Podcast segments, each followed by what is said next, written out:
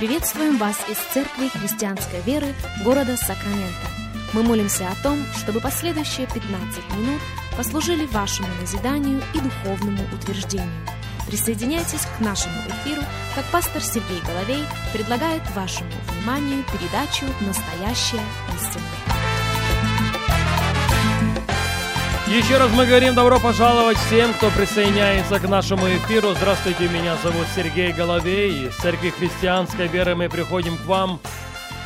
Рады предоставленной возможности встретиться вместе с вами, рады предоставленной возможности провести вместе с вами последующих несколько минут. Как сегодня мы продолжаем наш разговор на тему «Близнецы». Два человека, два Саула. Один Саул Ветхого Завета, второй Саул Нового Завета. Да, вне всякого сомнения, они жили в совершенно разные исторические эпохи, но как перед одним, так и перед другим самим Богом было поставлено условие. «Дождись моего слова». И когда ты дождешься моего слова, когда ты будешь жить согласно моего слова, когда ты будешь следовать моему слову, оно станет залогом твоей долгосрочности. Но, к большому сожалению, реакция не была одинаковой. Один Саул, Саул Ветхого Завета, пренебрег постановлением Божьим. Второй Саул, Саул Нового Завета, отреагировал на то, с чем Бог обращался к нему.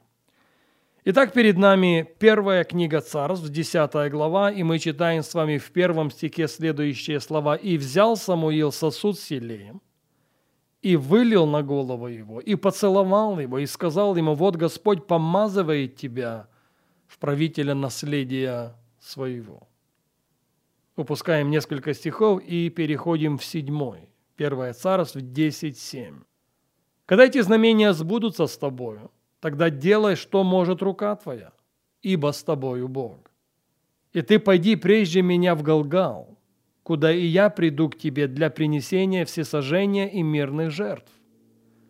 Семь дней жди, доколе я не приду к тебе, и тогда укажу тебе, что тебе делать. Слышите?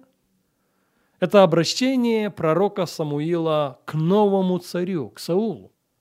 Иди в Галгал. Он даже говорит ему, сколько тебе придется ждать. Тебе придется, Саул, ждать семь дней. Но когда я приду, вместе мы принесем всесожжение и мирные жертвы. И в тот момент будет высвобождено слово. Будет высвобождено рейма. Слово, которое станет залогом твоей долгосрочности. Не только ты будешь царем, первым царем Израиля, твои дети будут царями. Последующие поколения будут царями народа израильского. Ждать он ждал, но не дождался. Об этом мы читаем с вами в 13 главе. Первая царь, 13 глава, и в 8 стихе написано, «И ждал он семь дней до срока, назначенного Самуилом. А Самуил не приходил в Галгал. И стал народ разбегаться от него. И сказал Саул, «Приведите ко мне, что назначено для жертвы всесожжения». Вот этого сам он не имел права делать. Принесение жертв, принесение всесожжений и мирных жертв предполагало участие Самуила, но он не дождался его. В 13 стихе той же главы мы читаем «И сказал Самуил Саулу, худо поступил ты, безрассуден твой, опрометчивый твой поступок. Ты не исполнил повеление Господа, ты не дождался от Него слова. В 14 стихе мы читаем «И теперь не устоять царствованию Твоему». Как строго, как категорично. Только потому, что ты не выслушал повеление Господа, только потому, что ты не исполнил то, что Он сказал тебе сделать. Твое царство обречено, твое царство обречено на провал. А вот какая была реакция Саула Нового Завета. Деяния апостолов, 9 глава, и мы читаем с вами в первом стихе такие слова «Савл же» или «Саул» еще дыша угрозами и убийством на учеников Господа, пришел к первосвященнику и выпросил у него письма в Дамаск к синагогам, чтобы кого найдет последующих сему учению и мужчин и женщин, связав, приводить в Иерусалим. Когда же он шел и приближался к Дамаску, внезапно осиял его свет с неба. Он упал на землю и услышал голос, говоривший ему, «Савол, Савол, что ты гонишь меня?» Он сказал ему, «Кто ты, Господи?» Господь же сказал, «Я Иисус, которого ты гонишь.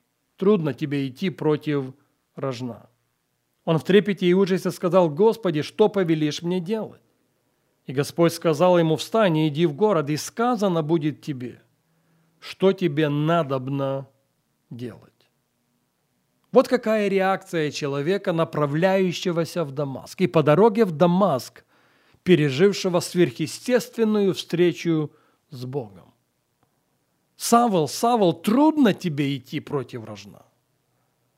А он спрашивает, а кто ты? Кто ты, обращающийся ко мне? Я Господь, я Иисус, которого ты гонишь. В продолжении их разговора Савол говорит, а что мне делать? Как результат этой встречи, как результат этого сверхъестественного переживания сверхъестественного Бога, что повелишь мне делать? Тебе, Савол, сейчас ничего не надо делать. Более того, не спеши что-то делать. Иди в Дамаск. Продолжай свое путешествие в город, в который ты направлялся. И в этом городе, я тебе скажу, в этом городе я найду человека, через которого будет высвобождено слово в твою жизнь. И это слово определит твое служение. Это слово определит твой вклад, который ты сделаешь в церковь Господа Иисуса Христа. Не спеши что-то делать сейчас. Дождись моего слова. Упускаем несколько стихов, переходим сейчас в десятый. Деяния апостолов 9.10. В Дамаске был ученик именем Анания. И Господь в видении сказал ему Анания, он сказал, «Я, Господи». Господь же сказал ему, встань и пойди на улицу, так называемую прямую, и спроси в Юдином доме Тарсянина по имени Савла, он теперь молится. И видел в видении мужа именем Ананию, пришедшего к нему и возложившего на него руку, чтобы он прозрел. Анания отвечал, Господи, я слышал о многих об этом человеке, сколько зла сделал он святым Твоим в Иерусалиме. И здесь имеет от первосвященника власть, вязать всех призывающих имя Твое. Но Господь сказал ему, иди, ибо он есть мой избранный сосуд, чтобы возвещать имя мое перед народами и царями и сынами Израилевыми. И я покажу ему, сколько ему должно пострадать за имя мое.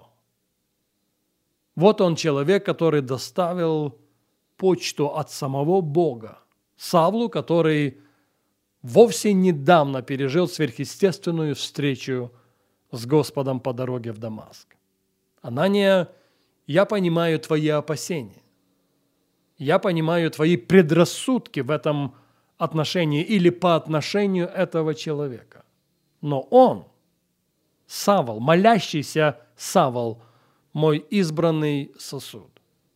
И я избрал его. Я избрал его для того, чтобы он провозгласил мое имя перед народами, перед царями и перед сынами Израилями. Более того, я покажу ему, сколько он должен пострадать за имя мое. Вот эту почту, вот это слово, вот это рейма доставь ему, потому что я ему сказал, что он не должен ничем заниматься до тех пор, пока не услышит от меня. Ну а какой была реакция или по какому вектору начала развиваться жизнь и служение впоследствии апостола Павла, мы с вами узнаем на нашей следующей программе.